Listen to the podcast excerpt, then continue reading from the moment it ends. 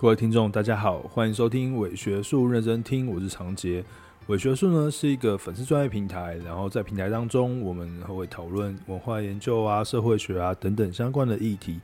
当然，我们不会非常无聊去讨论，我们可能会用一些旅行啊、电影啊，或者是美食啊等等东西来呃做一个议题的探讨。那当然，有时候有一些问题呢，它可能是比较复杂，或者是比较。啰嗦的东西，那我可能就会用 podcast 的方式，好好的跟大家聊聊天，这样子。我相信有很多人已经听过一百多集的节目了，这样子。那如果大家对于我的内容有兴趣，或是觉得不错的话呢，请给我一些留言，或者是呃在各大平台订阅，或者是五星五星的评价，那就非常感谢大家。呃，鬼月还没有结束。我记得上一次跟大家聊的东西呢，好像是那个哦咒术的内容。呃，什么是阴阳师？什么是阴阳道？然后在日本的国度当中，京都又有怎样的意义？它跟这个咒术的相关的这个地点有哪一些地方？等于是透过咒术呢，去进行了一次的旅行。那我记得上次最后的结尾，因为本来想要讨讨论那个《咒术回战》的，我们没有时间好好的把《咒术回战》的旅行讨论完。我们今天呢，就来讨论《咒术回战》的旅行，哦，就等于是下集了。呃，有一个日本民俗学家叫做小松小松和彦哦，他就说呢，日本呢是一个咒术的国家。的确哦，嗯，我们可以在。各种不同日本的嗯漫画啊、小说啊、电影啊、电玩里面呢，看到各种不同宗教学的基础啊、神秘学的基础，它都是讨论有关于诅咒、哦咒术、魔法等等相关的传说。那我们今天呢，就跟着《咒术回战》里面的角色啊，或者是一些地点，哦，然后去日本做一个旅行。好，希望可以让大家可以有一个丰富的鬼月。好，我们今天的主题就是《咒术回战》中的日本旅行。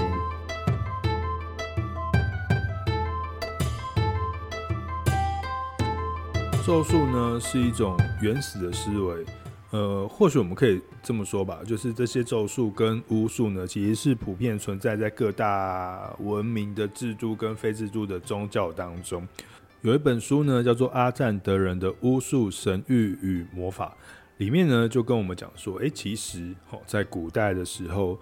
这样子的咒术呢，这样子的魔法的观点呢，其实就跟现在的科学观点很像哦，它只是呃切入的角度不同，知识论不同，或者是我们对于世界的世界观不同，它主要诞生在于哈我们人类的主观跟客观这个世界之间关系的这种混淆。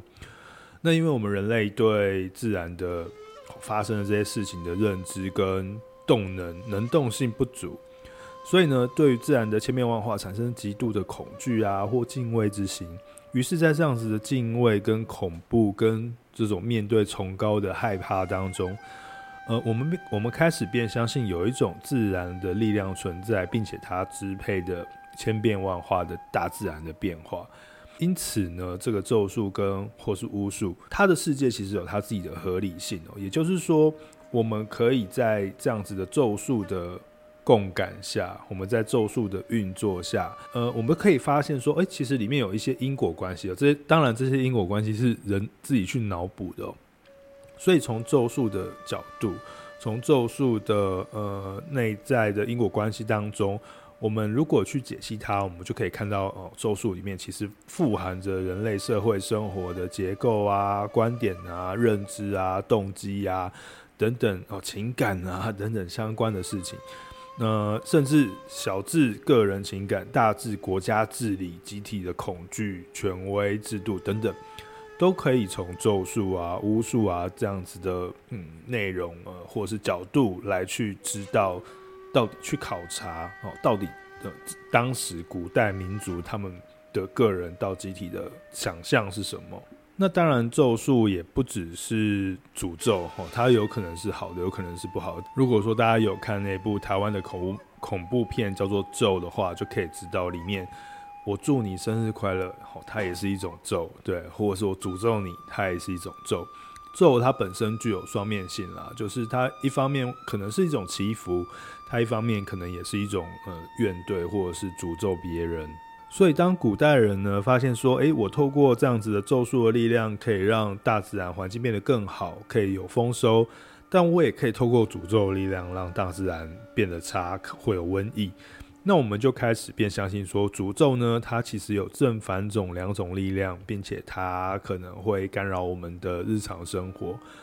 回到日本的历史脉络当中，呃，有两个，也是我今天主要在讨论事情的，呃，依赖的这个资料，一个叫做刚刚提到的小松和彦，他是一个呃当代的民俗学者，非常重要。另外一个呢是比较。稍微业余一点的民俗学者叫做加门七海，呃，他们都将日本诠释成一个咒的国度哦。那我们从东方的角度来看哦，其实这些学者们都希望透过咒的角度，透过咒的文化来将日本理念形化、理型化。哦，什么叫理型化呢？就是把日本变成是这个是一个韦伯社会学家韦伯的概念。他们通过咒的角度呢，把日本变成一种典型。这个典型呢，是从日本的宗教跟信仰还有咒的观点来去看的。那当然，这个蛮明显的嘛。相对于西方所发展出来的这种一神的宗教，基督教或天主教，在日本这种到处都是神灵、八百万神明的这样子的一个世界当中。呃，其实日本人对于整个生活观跟西方人就会产生有极大的不同，所以呢，小松和彦呢跟加门七海他们就透过了咒的基础的世界观来去考察了整个日本他们的历史地理跟呃，这叫做文化心灵或者是社会心态。所以呢，因此我我们可以从咒术的理解跟考察当中。去看见小是，去看见个人的内心世界跟日常的行动，那比较巨观的，我们就可以看到社会的集体制度啊，然后这个文化的心灵。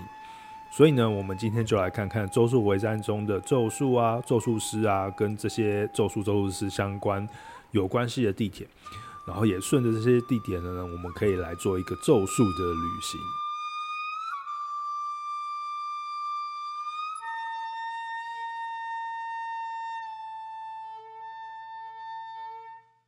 那接下来呢，我们就从日本的历史中来看看这个咒的源流。呃，从神文时代开始呢，其实就已经有咒的概念。人们呢看到了大自然的各种不同的现象，就开始呃产生一种应对自然变化的祭祀活动。那在神文时期，其实如果你去过日本看过一些神文时期的遗迹的话，你就会发现说，他们呢有非常多的祭祀物品是那种土偶。我相信用土做的人偶，那目前为止，其实，呃，在日本看到的土偶，发现的土偶大概有两万多个。那大部分是用女生作为一个呃制作的原型，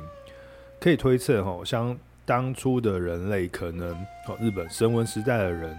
可能有一点敬畏女性哦，因为女性她可以孕育生命，所以呢，就衍生出了这种对于女性或是女神的信仰。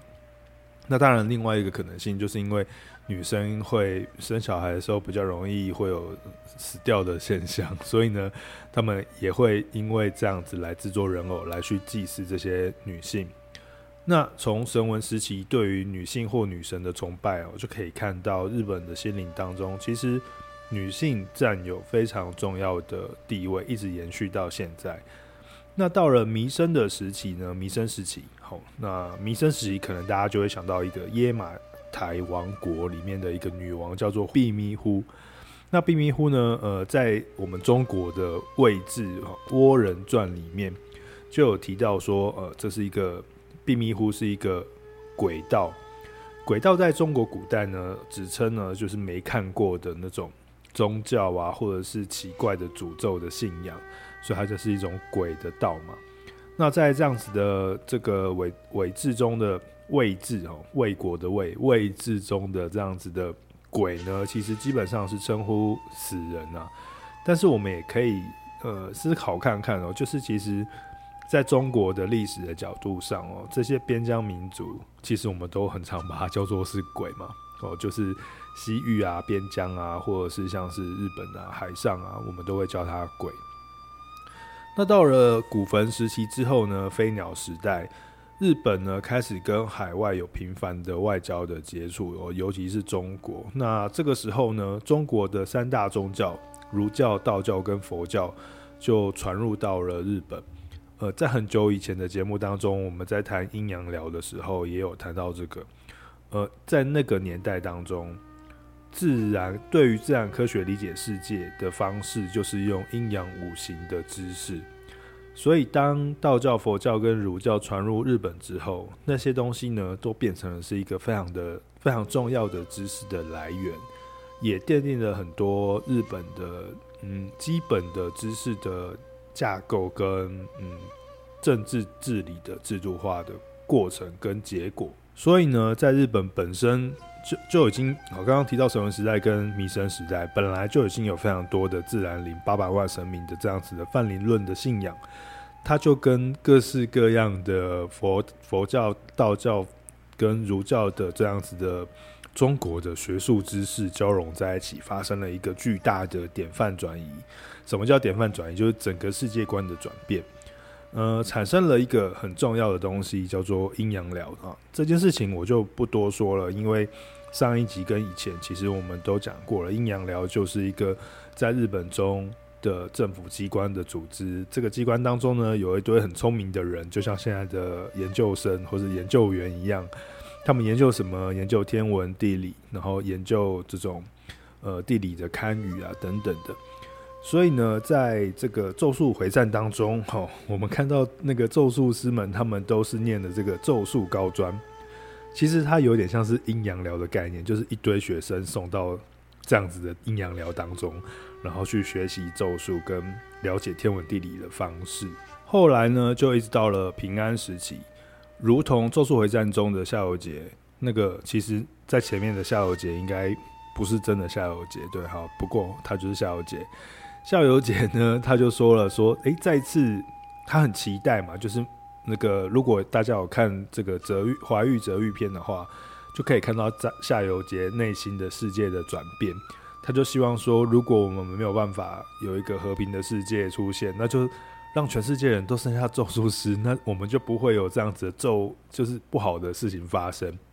所以在《咒术回战》的第一季当中呢，呃，夏油杰就说过说，再次迎接咒术全盛的平安时期，他就指的是平安时代哦。呃，在日本的历史当中。平安时代是最重视咒术、怨灵、鬼、哦等等的这样子的一个时代。我们所看到的安倍晴明啊等等，呃，像是呃空海大师啊、罪成法师啊，这些知名的跟咒术相关的人，都是在平安时代被描绘出来的。平安时代对于咒术非常大的影响哦。在非常短的时间当中，哦，加上了道教、阴阳道跟佛教密宗的混合，咒术呢变成了当时的一个非常主主要的宗教信仰的流派。很大的这样子对于咒术的文化的流流派跟社会制度，或者是宗宗教制度或政治制度，就很强烈的渗透到了官方当中。所以呢，在当时的政府官方的各种不同的大规模的祭祀、祭祀啊、典仪啊，或者是甚至我刚刚提到阴阳寮的知识啊，就深深刻刻的影响了天皇啊、贵族们的生活。所以贵族、天皇、皇家的日常生活，逐渐呢就受到了这些东西的影响，呃，开始从事非常多活动啊，或者是他们的日常生活就开始依循着。呃，这样子的咒术，或是依循着这样子的阴阳道而从事他们的每日生活，呃，也创造出非常多细致的典仪的活动。所以呢，我们现在的非常多跟咒术相关的民俗风俗习惯，其实大部分有非常非常多的祭典哦，都是在这个呃平安时期中所呃遗留下来的。到了江户时期呢，我们就不得不提到。哦，德川家康嘛，对不对？然后呢，那个时候有个叫做天海僧正的，呃，天台宗密宗跟神道合一的很很神奇的法师。这个法师呢，自创了非常多理论哦。那他也把这个京都的这样子的风水概念带到了呃江户城。他在江户城以江户城为中心，开始在江户城的各地，比如说像是日之神社啊，比如说像是宽永寺啊，比如说像是呃日日光的这样的东照宫啊，或者是真上寺啊，相信去过日本东京玩的朋友们，应该都有听过这些重要的寺庙。这些重要的寺庙呢，其实就是模仿京都的鬼门风的风水概念，然后在江户城哦形成了一个。一样哈，也是结界。上次有提到江户结界，形成了一个鬼门风的结界，在整个江户城当中。呃，每个时代的政权呢，其实在国家的经营上，都会利用各式各样的信仰来去当做治理的方式。无论在西方或是在东方，就是有点像是国教的概念这样子哦。到明治时期之后，日本采用的是神道的概念。不过呢，他一方面呢采用神道的概念概念，但是另外一方面呢，他却颁布了一个禁令哦，禁止阴阳道，好，也废止了阴阳寮。也就是说，我们虽然是侍奉国家神道，但是里面这些迷信的咒语啊、咒术的事物呢，都不能够实施。为什么呢？因为在当初明治时期是一个西化跟现代化的过程，所以他们觉得那个那些东西不符合科学，呃，也就是太过神秘，然后也不符合现代社会的生活。他们要推动日本的现代化，于是呢，就将日本神道教中的这样子的呃，跟阴阳道相关或是这种咒术相关的事情，好，做一个禁止的动作。当然，在后世，因为这些禁止的过程。其实也没什么用啦，因为它已经混入到了日本人的日常生活当中，就像是我们现在看到的各种不同的祭祀地点啊、祭典啊，然后还有一些呃过年啊什么等等的习惯，日本人的社会生活其实已经像深深刻刻的被这些咒术所呃融入当中，所以呢，呃，我记得小松和彦他有说过，我们如果去做一个社会的普查。好，就问日本人说：“呃，你是信什么宗教的？”那其实非常多人会说：“哦，我们没有信宗教，我们是无宗教信仰者。”但事实上，呃，他们的每日生活都跟这些宗教有非常深刻的关联性。你可以去他们的商店啊，你可以去他们的呃各种不同的祭典啊，呃，之前的这个魁祭啊，京都的魁祭啊，京都的紫园祭啊等等。其实呢，它都是跟这个阴阳道或是神道教里面的咒，或是他们的仪式祭典是有相当的关系。这也是为什么整个日本咒术的历史吼，跟呃个人跟国家政权有紧密关系的原因。小松和彦写了一本书，叫做《咒与日本人》，那也就是因为他想要描绘日本人的日常生活中跟咒术息息相关的这样子的情况。呃，无论在我们的一般大众的文本当中，无论在一般的风俗习惯或者是都市传说里面，也都跟咒术相关。所以呢，接下来呃，我挑了几个我比较喜欢的《咒术回战》中的角色，来跟大家聊聊他们的咒术，然后也跟着这些咒术的脉络来去做一些日本的旅行。首先呢，我们就先来谈谈。哦，我最喜欢的角色啊，应该是非常多人喜欢的角色吧，就是五条悟。他是呢，现代在这个呃咒术回战中最强的咒术师，东京都立咒术高等学校中的一年级的主任哈。那大家在看动漫的时候，应该就认识这个人了。这样，他的绝招就是无量空处。呃，最强的五条悟呢，它对应的当然也是日本最强的一个密密教大师空海大师。在一个那个蔡一祖哈，他是一个日本民俗学的台湾的专家，他在他写的一本书叫做《风云京都》里面，他就用自优生哦跟用功的学生来比较空海跟最成大师这两位在密宗佛教里面非常重要的两两个人。呃，就是空海大师就是一个非常资优的好好宝宝，呃，也不是好宝宝，天才天才建中的学生这样哈，台大的学生。那最成就是比较用功的那一种。呃，总之呢，空海就是一个天才学霸加上传销大师。诶、为什么是传销大师呢？因为他在日本的世界各地都可以看到他的，有没有看到他的那个佛像？这样不是佛像，他的呃立像，他在日本的好几个地方都有非常多的传奇故事，用来传说他的厉害的密宗的内容。这样子，那五条悟的绝绝招哦，无量空处呢，就来自于一个呃佛教中的法，叫做虚空藏文求，呃、欸，虚空藏求闻持法。呃，它的意思就是，当我们进入到这个无量空处的这个状态当中的时候，我们可以感受到一切，看到一切，所有世界的资讯都会融入到我们的脑中，永远不会有尽头。那因为你拥有太多资讯，所以你就什么都做不了。好、那个特级周屋漏壶所感受到的，所体验到的，为什么他什么事都做不了？就是因为太多太多的资讯流入他的脑中了，所以他什么事都没有办法做，因为太多资讯。这个就是呃虚空藏菩萨以这样子虚空藏求闻持法的秘法，呃拥有虚空藏的呃跟无量就是难以计数的量的智慧跟功德，所以你反而什么事都不能做。呃空海传述的这个三教指归当中就有提到说，将虚空藏菩萨的真言，好，如果你念每天念一万次的话，连续一百天，你就可以得到能够记忆到所有的见闻跟知觉的。这样子的能力，也就是说，当你念完一百次这个咒，你就变成是一个呃拥有超强记忆力跟 理解能力的天才。这样子呢，跟五条悟的无量空处呢，就做了一个对应。那我们谈谈空海在去中国之前哦，因为空海他要去中国取这个知识嘛，所以当中国去大唐唐唐朝之前呢。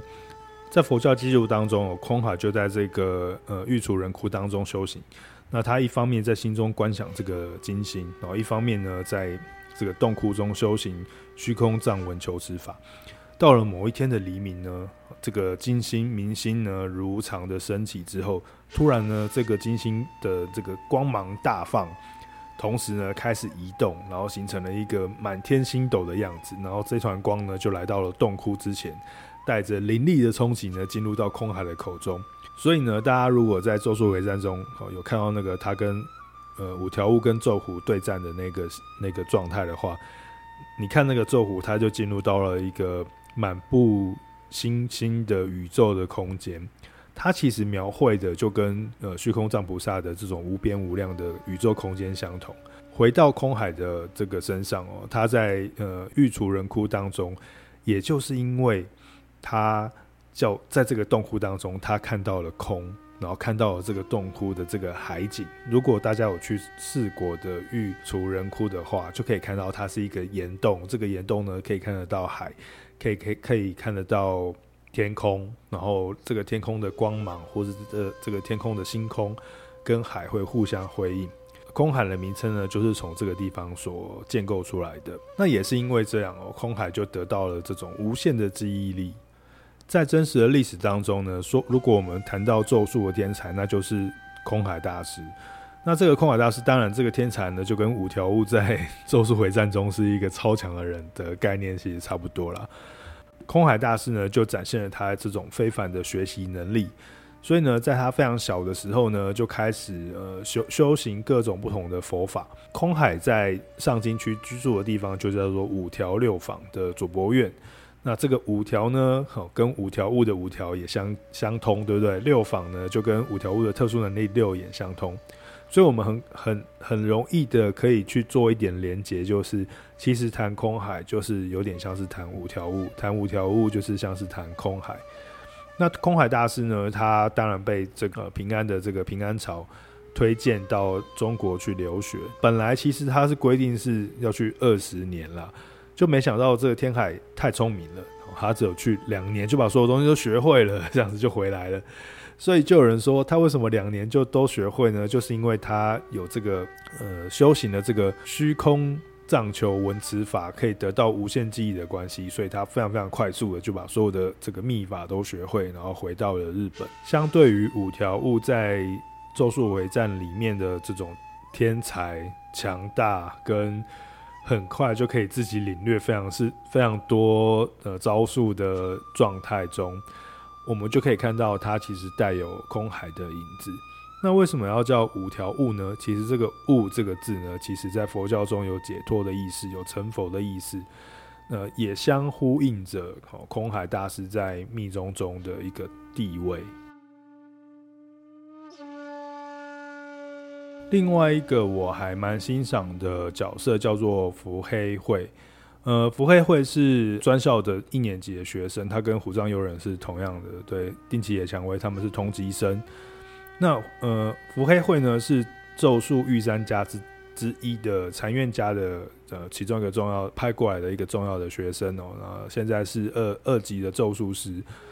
那虽然说他只是一个一年级的学生，他已经，但是他已经可以进进行非常多单独的任务，所以他也是被学校称之为天才的咒术师。那伏黑辉呢，他有一个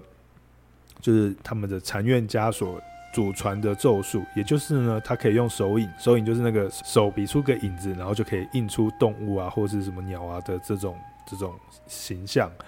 所以他可以透过手影召唤出十种不同的式神。呃，式神呢，在阴阳道的这个脉络中呢，呃，是跟安倍晴明有关系。安倍晴明的手下呢，总共有十二个神像，那他可以操作这些式神，然后运用这些咒力呢，将木片啊、纸片啊变成各种不同的动物啊，或者是形象加以操作。在《源平盛衰记》当中呢，里面其实就有提到说，呃，安倍晴明的妻子因为害怕这个这个安倍晴明的这个十二个神将在家里面走动，所以安倍晴明呢就把他们这些式神都藏在一条桥的这个桥下，然后有有需要的时候再把它解开束缚，把他们召唤出来。那其实这样子描述跟伏黑惠的咒术就非常非常像哦。那伏黑惠呢，如果大家有看动画的话，他一次最多可以召唤出两种式神，呃，他的法术叫做十种影术法啊，里面包含了玉犬啊、呃夜呀、大蛇啊、蛤蟆啊、满象啊、脱兔啊等等等等的不同的召唤的影子式神。那这些式神比普通的式神更强大哦，一旦被破坏了，它就不可以再显现。大家如果有看动画的话，就是如果这个式神被打败的话，就暂时不能出来。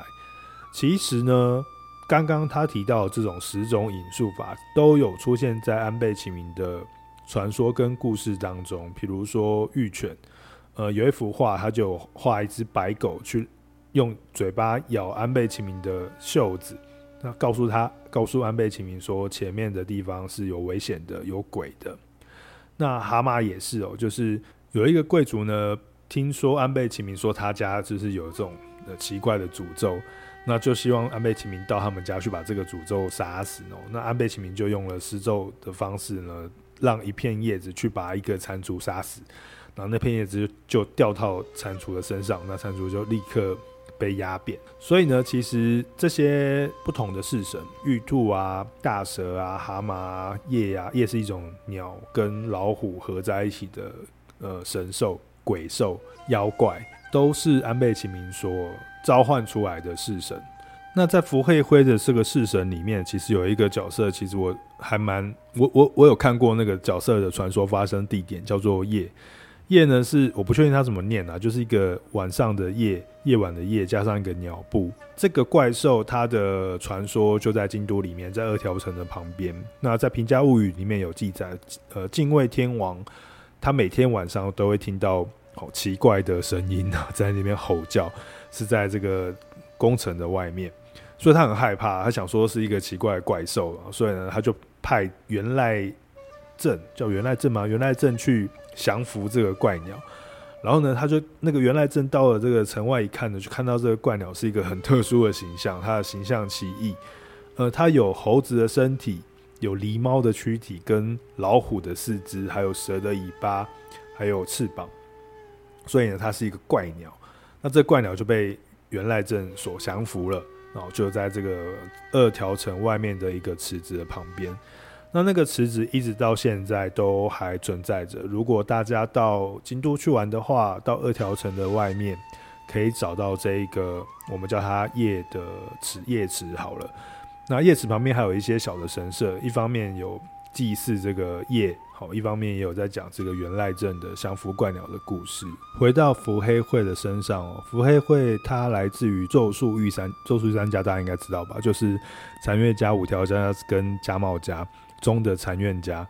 呃，他来自禅院家。那这里讲的禅院可以指涉的是右京区的赤山禅院，虽然说没有非常明显的关联性啊，因为如果我们把伏黑会跟安安倍晴明呃做一个关联的话，唯一比较可以找到的线索是安倍晴明他其实也有拜泰山府君为这个阴阳道的最高神明，这个跟呃中国道教的传入其实有一个相关性。那这个赤山禅禅院呢，它其实也就是拜。泰山府君，好，还还蛮特别的，就是在日本的这个寺院神道里面有拜中国的泰山的神，泰山府君的神，所以我们可以大概的讲，这个禅院家他可能跟泰山府君有一点关系。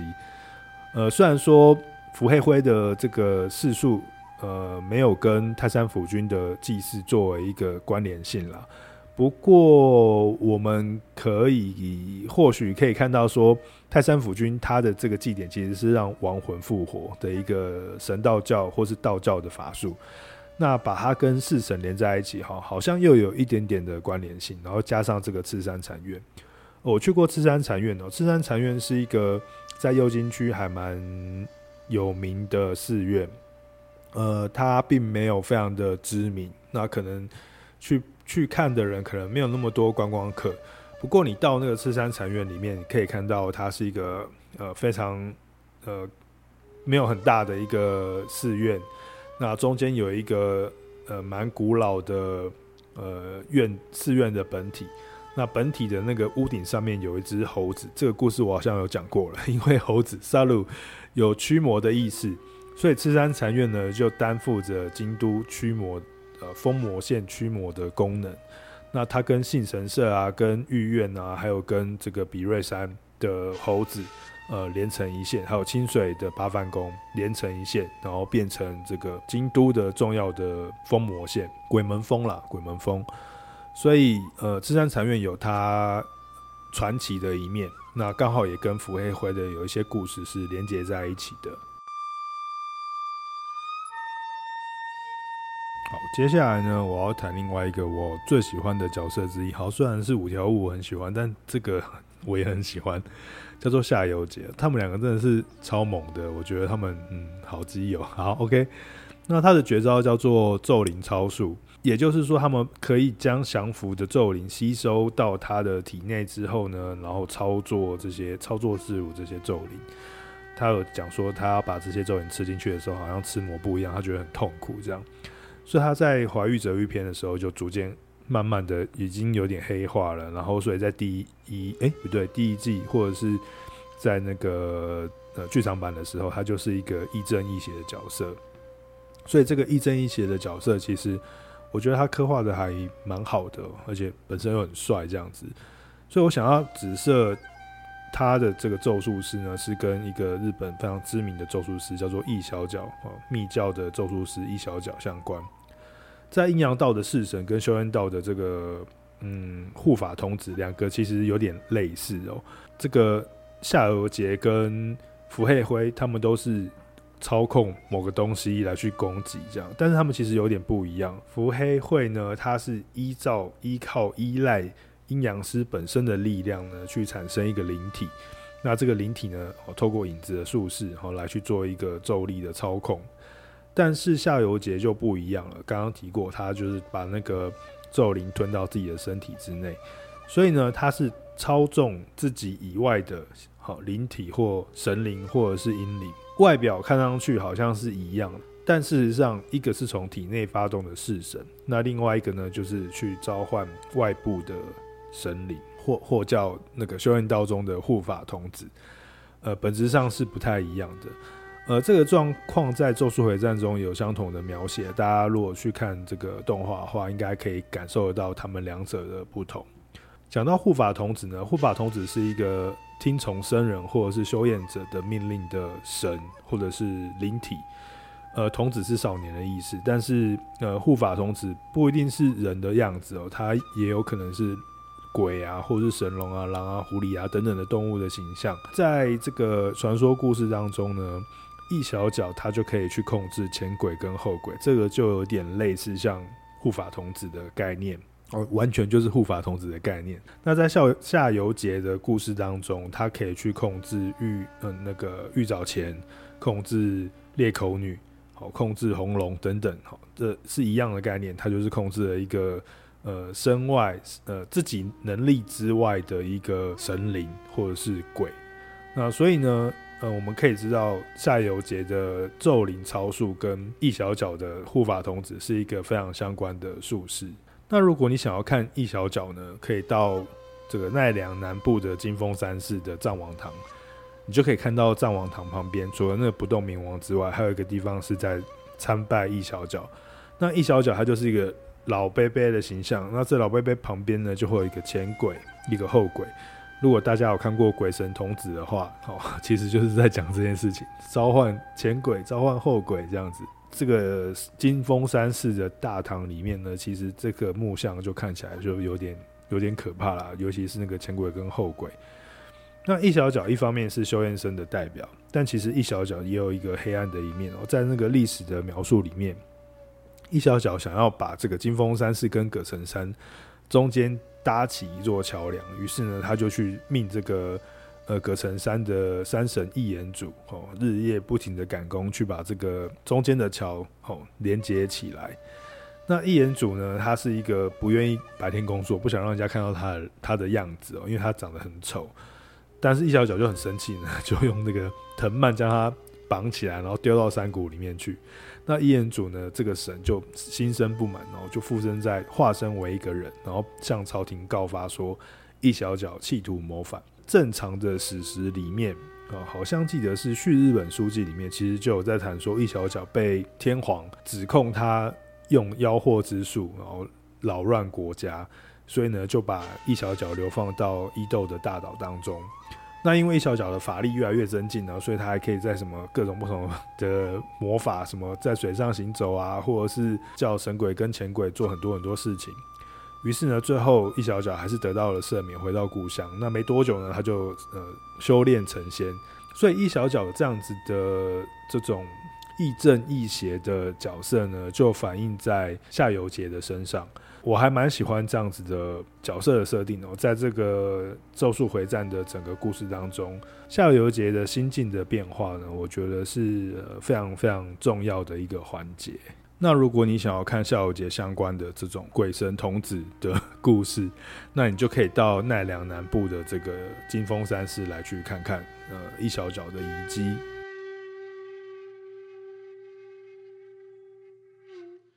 那最后一个我想要提到的是丁崎野蔷薇，她是在众多角色中有男有女啊，但是是女性角色中我记忆最深刻的。因为她的咒术呢，就真的很像一个诅咒。如果大家有看第一季的时候，她出来的时候，她的咒术就是拿着一个钉子跟一个锤子，然后可以去透过那个稻草人或草人偶，然后透过这种钉草人偶的方式来去产生咒力。那这样子的咒力的方式呢，其实就跟日本非常有名的丑时参拜相关。丑时参拜呢，最早出现在平安时期哦，那是一个咒术全盛时期，刚刚有讲过。那传说当中呢，这个九世纪的时候，在宇治桥的桥畔，有一个女性呢，因为自己心爱着心爱的男性不会没有跟她在一起了，所以她最后就从这个宇治桥上跳水自杀，化作桥姬。呃，现在在这个宇治的路边，还有一个神社叫做桥姬神社，就是专门在。呃，描述这个桥姬的故事。那这个桥姬就在宇治作乱，这样，他会专专门去杀那些负心的男性跟美丽的女性。所以你去拜桥姬神社啊，它其实就有点像是切缘的概念哦，就是你你会你可以在里面祈求到，就是你跟你跟某一个人的缘分可以断离这样子。一直到镰仓时代哦，呃，在小说当中呢，就更加描绘了这种女性的呃冤屈。他就描绘乔姬是一个女生，然后穿着红色的衣服，然后头戴着这个铁轮，呃，铁轮就是呃一个铁的圈圈，上面可以放一个锅子，然后可以拿来烧东西的。那你把那个铁的圈圈倒倒过来，好，倒过来就变成是一个圈圈，上面有很多根铁铁枝，然后这个铁枝上面你可以插满这个这个蜡烛。那当你插完蜡烛，点上蜡烛之后呢，你就找到一个丑时的时候，然后你就。把你的草人对着一个树木，然后钉它，然后就可以进行诅咒的一个过程。所以呢，丑时参参拜就是这样子过来的。所以，如果你想要看丁崎野蔷薇的这个丑时参拜的故事呢，你就可以去宇治的桥基神社跟宇治桥去看看这个地方。那另外有一个也是丑时参拜的故事，它是发生在贵船神社。大致上的故事相同，就是有一个女子，因为她要她生气，她的丈夫被抢走，所以呢，她心爱的人被抢走，所以呢，她就在这个神社的深处的树上，然后呢，在丑时的时候也是一样，全身穿红衣，然后脸上涂抹着红丹，那头上戴着这个有烛火的铁轮，然后诅咒变成厉鬼，然后去报复。那这个故事其实跟京都的五条里面有一个铁轮井户哦，也也有一样的相同相同的传说故事。呃，贵船神社的这个 丑时参拜的地方，我有去看过，果 果真是非常的阴森的。那在京都五条的这个铁轮井户的这个遗遗迹的地方，我也有去过，它是一个蛮蛮特别的地方。它就在民宅之中。那你走过去的时候，其实你也看不到什么。它因为它外面有一个门关着，很像是别人家的门。那外面就写着铁轮井户的这个名称，还有它的故事。你就把那个门打开，走进去。那走进去之后呢，你就可以看到一个长廊。长廊的底部呢，有一口井，然后旁边呢，有一个稻荷神社，小小的稻荷神社。那它的故事跟前面的故事其实也是差不多，就是女生的。报复跟怨恨的故事，那只是多了那一口井。好，那口井就是他最后就是报复不成，他就被安倍晴明就降服之后，然后就丢到那个井里面。所以后世的人呢，相信说，如果呢你在这边参拜，那你想要跟你的情人分手，你只要喝那口井的水呢，然后对方就会愿意分手。我觉得，呃，丁崎野蔷薇这个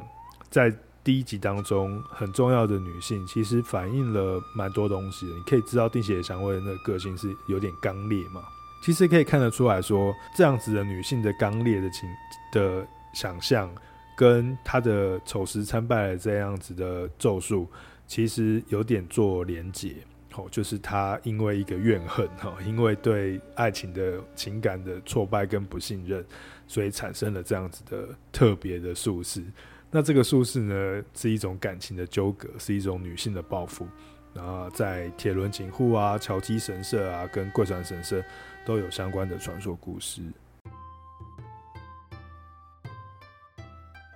好，